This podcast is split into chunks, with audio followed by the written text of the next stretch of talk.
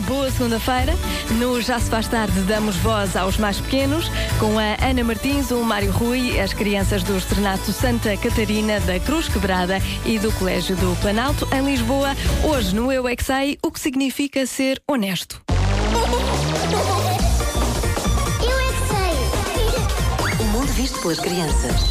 Uma honesta é ser muito inteligente. Honesto quer dizer que nós somos bons. Ser honesto é umas pessoas que, que encontraram-se às vezes n- no planeta. Diz sempre a verdade. O Pinóquio diz mentiras e cresce o nariz. Então ele é honesto? Não. Não. Quero dizer a verdade.